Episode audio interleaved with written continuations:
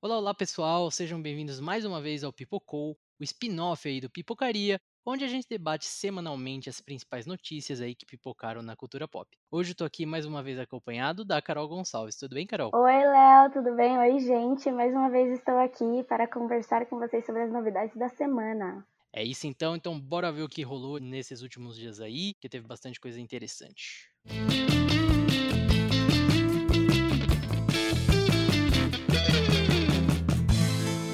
E olha só essa confusão, galera. Segundo a Variety, a NBC, que é a emissora que transmite a cerimônia do Globo de Ouro, anunciou que não vai televisionar a premiação em 2022. Isso se deve a uma série de polêmicas que vem rodeando a principal organização por trás da premiação há algum tempinho, que é a Associação de Imprensa Estrangeira de Hollywood. Segundo o jornal Los Angeles Times, a organização aceitaria subornos como viagens e presentes em trocas de indicações e prêmios do Globo de Ouro. Além disso, nenhum dos 87 membros que formam a instituição são pessoas negras. Pois é, Léo, e como se tudo isso já não bastasse, o Deadline noticiou que o ator Tom Cruise devolveu os seus três Globos de Ouro, os quais ele tinha ganho por Nascido em 4 de Julho, Jerry Maguire e Magnolia.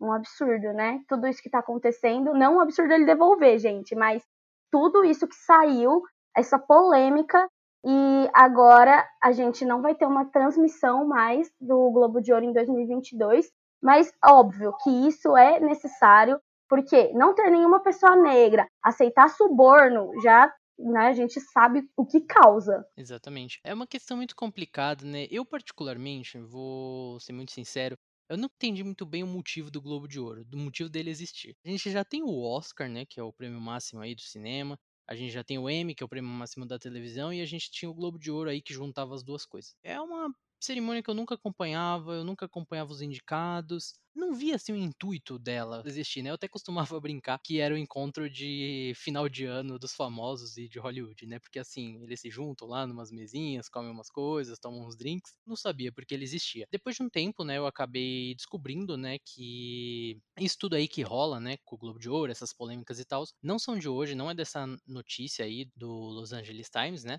Isso já vem acontecendo e sendo denunciado há um tempo, questão dos subornos e tudo mais. Inclusive, eu li, acho que no finalzinho do ano passado, um texto muito bacana do Pablo Vilaça, do site Cinema em Cena, que eu vou até deixar linkado na descrição do episódio para vocês darem uma olhada depois, relatando tudo o que acontece por trás do Globo de Ouro e por que é um prêmio tão polêmico. E enfim, né, agora parece que explodiu essa bomba. Muitas é, empresas e estúdios disseram que iam estar de fora, né? Como por exemplo a Netflix, se eu não, não tiver enganado. Sim, Prime Video também, se eu não me engano. Exatamente. E agora, né, Tom Cruise devolvendo prêmios e tudo mais, talvez estejamos caminhando aí para o fim, né, da premiação. É complicado, uma situação chata, né? Mas, né, uma vez que a premiação é forjada, é fajuta, não tem sentido mesmo dela existir. Vale lembrar ainda que a NBC não descartou a hipótese de voltar a televisionar a premiação nos anos subsequentes. Eles deixaram essa questão em aberto, dizendo o seguinte: olha só. Se a organização executar seu plano, esperamos estar com uma posição para transmitir o programa em janeiro de 2023. Então, né, vamos ver como isso vai se desenrolar. Para mais informações, não deixem de ficar de olho aqui no Pipocas. Para a alegria dos fãs, essa semana a ABC renovou Grey's Anatomy para sua 18ª temporada.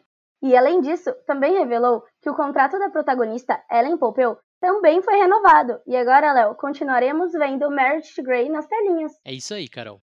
E após o anúncio em uma entrevista para o Los Angeles Times, a atriz Sandra Oh, que interpreta Christina Young na série, negou qualquer possibilidade de retornar a personagem. Então, né, mais uma temporada aí de Grey's Anatomy, já tem poucas, né? São apenas 17 temporadas. Eu não assisto a série, a Carol vai comentar um pouco mais depois, né? Mas, assim, legiões de fãs, né? Inclusive, a mais recente, a minha mãe, que assistiu para aí umas 10 temporadas em coisa de um mês e meio, assim, uma coisa absurda. Enfim, né, a galera gosta muito de Grey's Anatomy, acho que você pode falar mais, Carol. Então, aqui em casa, minha mãe e minha irmã também são viciadas em Grey's Anatomy. Eu não assisti tudo, assim, se eu falar para você, ah, assisti tudo, mentira. Mas assisti, sabe aqueles picados, assim, porque toda hora tem alguém assistindo aqui. Não é o tipo de série que eu gosto muito, mas com certeza essa série tem muitos fãs.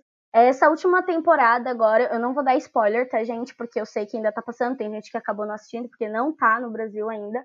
Mas essa última temporada tem o retorno de vários atores e deixou as pessoas muito felizes. E eu tenho certeza que o anúncio de mais uma temporada e principalmente a renovação do contrato da Ellen Pompeu com certeza deixou muita gente feliz.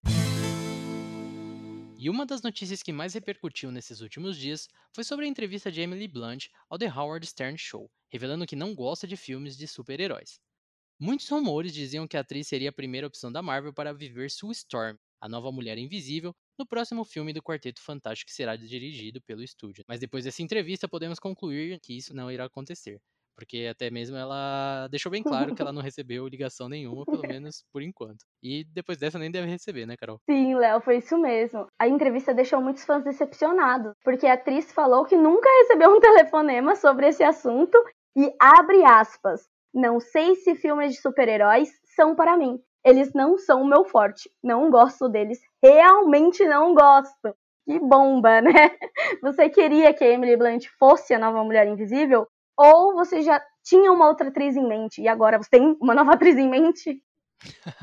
Olha, pra mim o, o cast dos sonhos era a Emily Blunt e o John Krasinski, ela como Sue e ele como Reed. Pô, já tá pronto, os caras já são um casal, os caras já são parecidos, pra mim era perfeito, assim, sabe? Uhum. Mas ela deixou bem claro aí que provavelmente não vai rolar. Por mais que eu quisesse e acreditasse no potencial da Marvel de fazer coisas que ninguém espera, né, que aconteça, ela já tinha falado muito tempo atrás sobre filmes de super-heróis e que não era muita praia dela, que ela não entendia muito bem todo esse hype. E aí agora ela parece que bateu o martelo, né? Mas o sonho ainda não morreu por completo. John Krasinski parece que gosta assim de filmes super-heróis.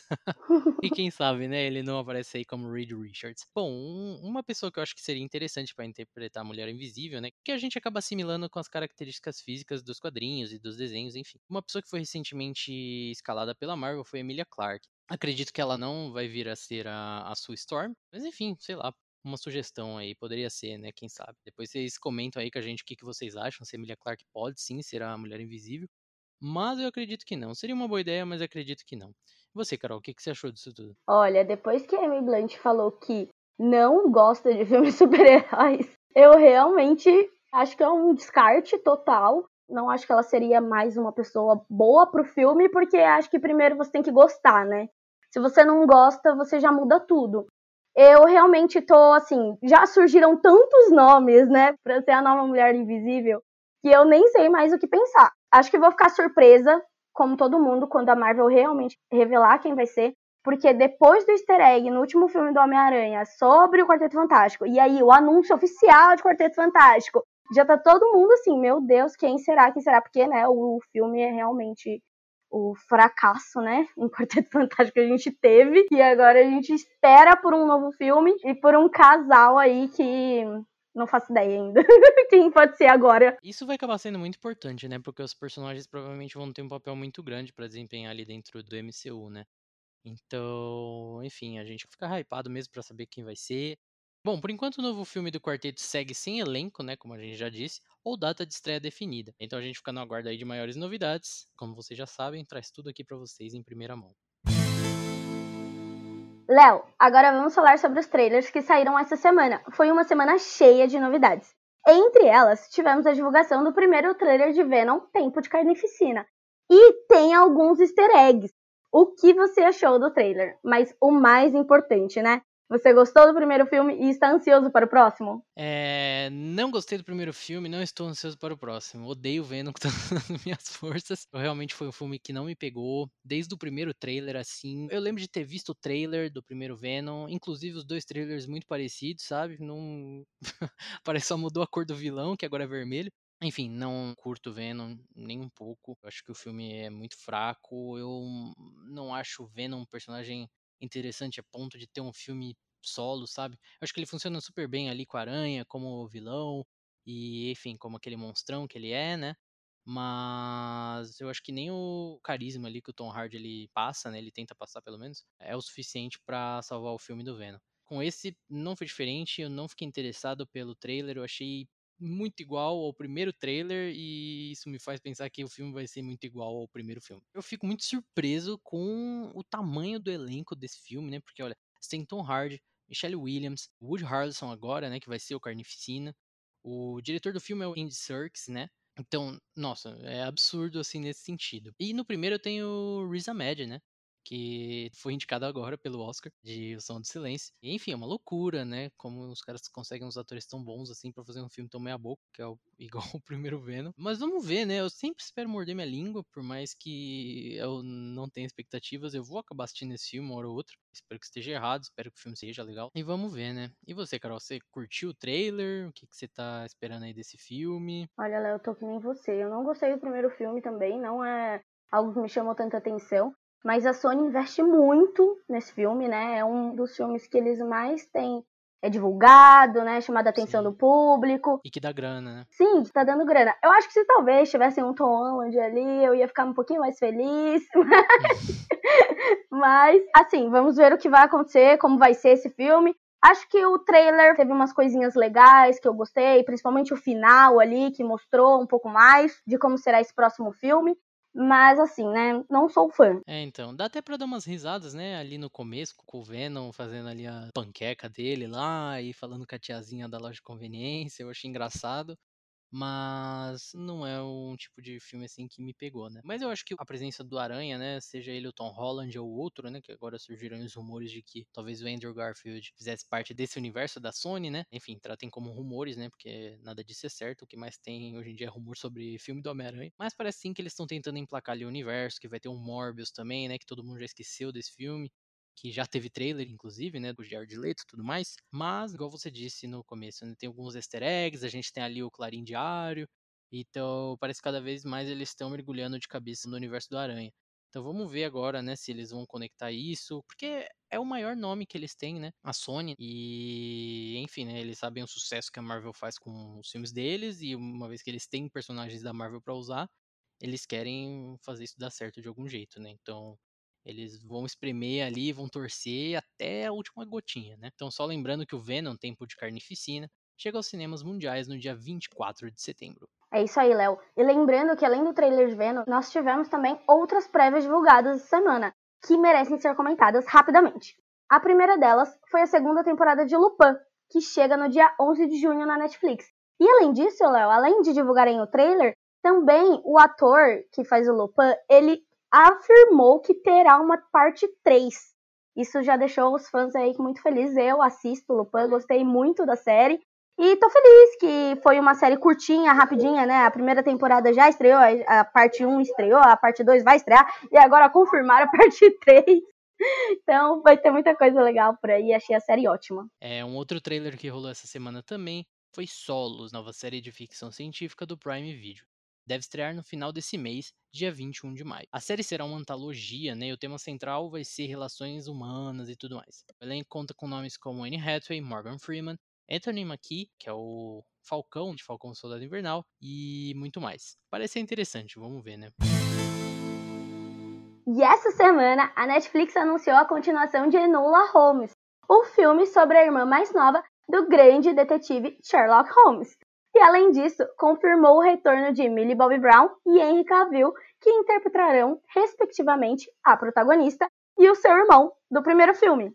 Olha aí, Millie Bobby Brown fazendo cada vez mais sucesso. Obviamente que eles iam usar, né, isso como uma franquia, né? Porque a menina tem carisma demais, ela tem muitos fãs, e ela é um dos rostos principais aí da Netflix, né? Eu gostei bastante do primeiro filme, eu achei bem divertido, assim. Como eu disse, ela sustenta ali o filme com um, uma personalidade incrível, né? Essa menina é muito boa, ela vai longe ainda. A Enola Holmes, né, ela é baseada, na verdade, numa série de livros escrita pela Nancy Springer, que são os Mistérios de Enola Holmes. Ao todo, são seis livros publicados entre 2006 e 2010. Tem pano para muita manga aí, tem muita história para contar.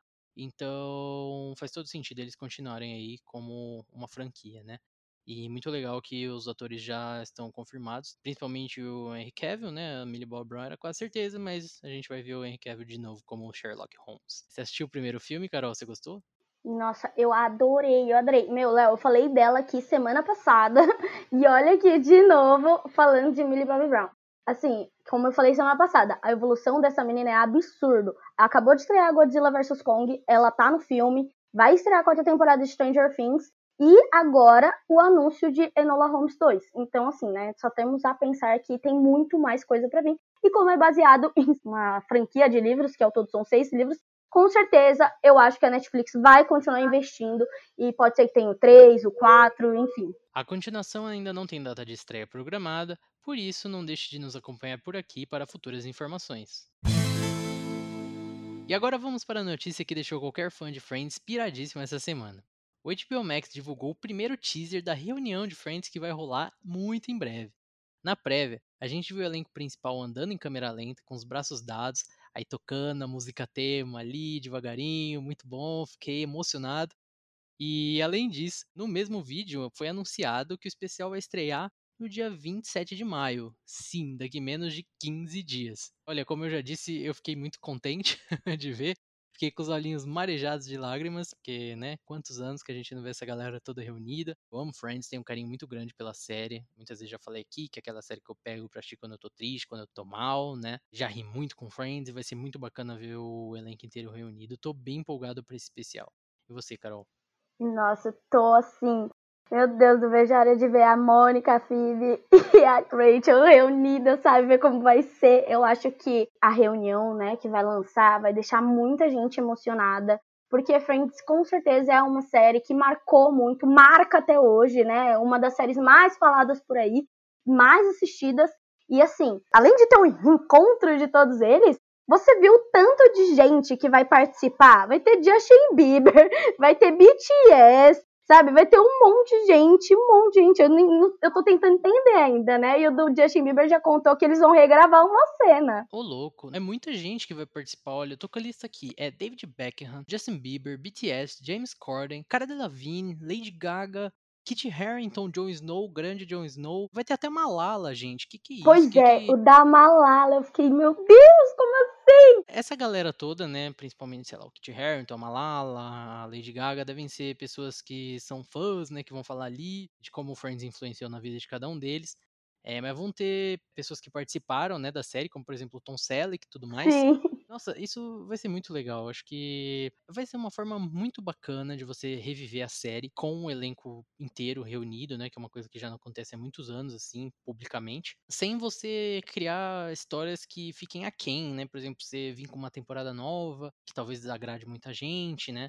E os atores mesmo já falaram que talvez não fizesse tanto sentido ter um Friends hoje, já se passaram muitos anos e agora eles já estão velhos e enfim, seria outro esquema, né?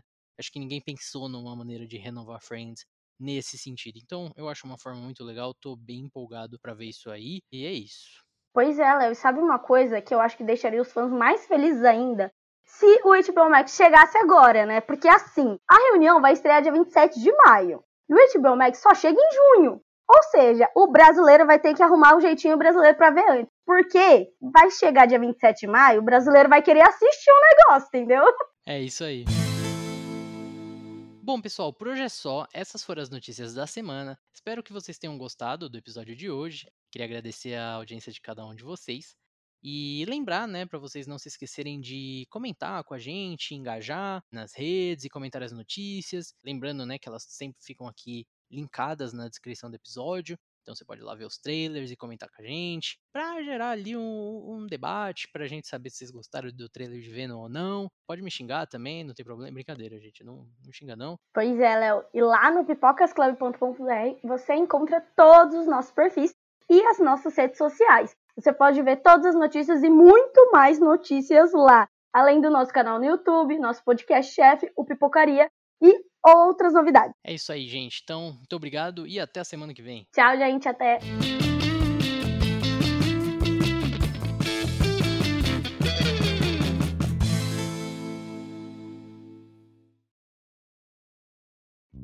Editado por Vitor Bataus. Trilha por Laika Bot.